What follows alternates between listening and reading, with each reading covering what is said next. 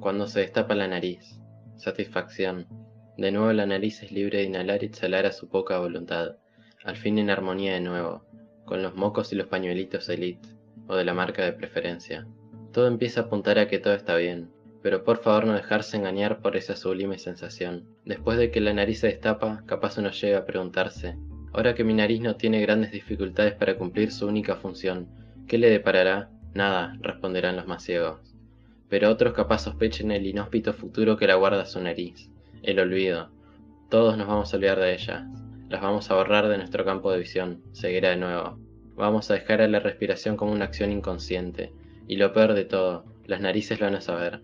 Van a saber todo lo que les hacemos, y algún día todas las narices del mundo van a complotar para matarnos a todos los humanos. Van a ir dejando de inhalar y exhalar una tras otra, y va a llegar el día en que las narices van a reinar nuestra tierra.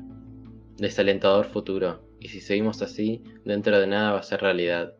Si como persona con nariz tapada o capaz destapada te estás preguntando, ¿qué puedo yo hacer para evitar ese tragiquísimo futuro? Muy simple, vivir con la nariz tapada.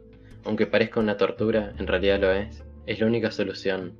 De esta forma uno nunca se va a olvidar de su menospreciada nariz. A todo momento del día estará puteándola, nariz boluda. Te dije que respiraras por vos sola, y constantemente va a tener que estar haciendo inventario de los pañuelitos que quedan. Pero a pesar de sus contras, mantener la nariz tapada es la única solución. Es la única esperanza de vida que nos queda. Capaz haya muerto, pero mientras uno no olvida su nariz, su nariz no lo olvidará. Jamás.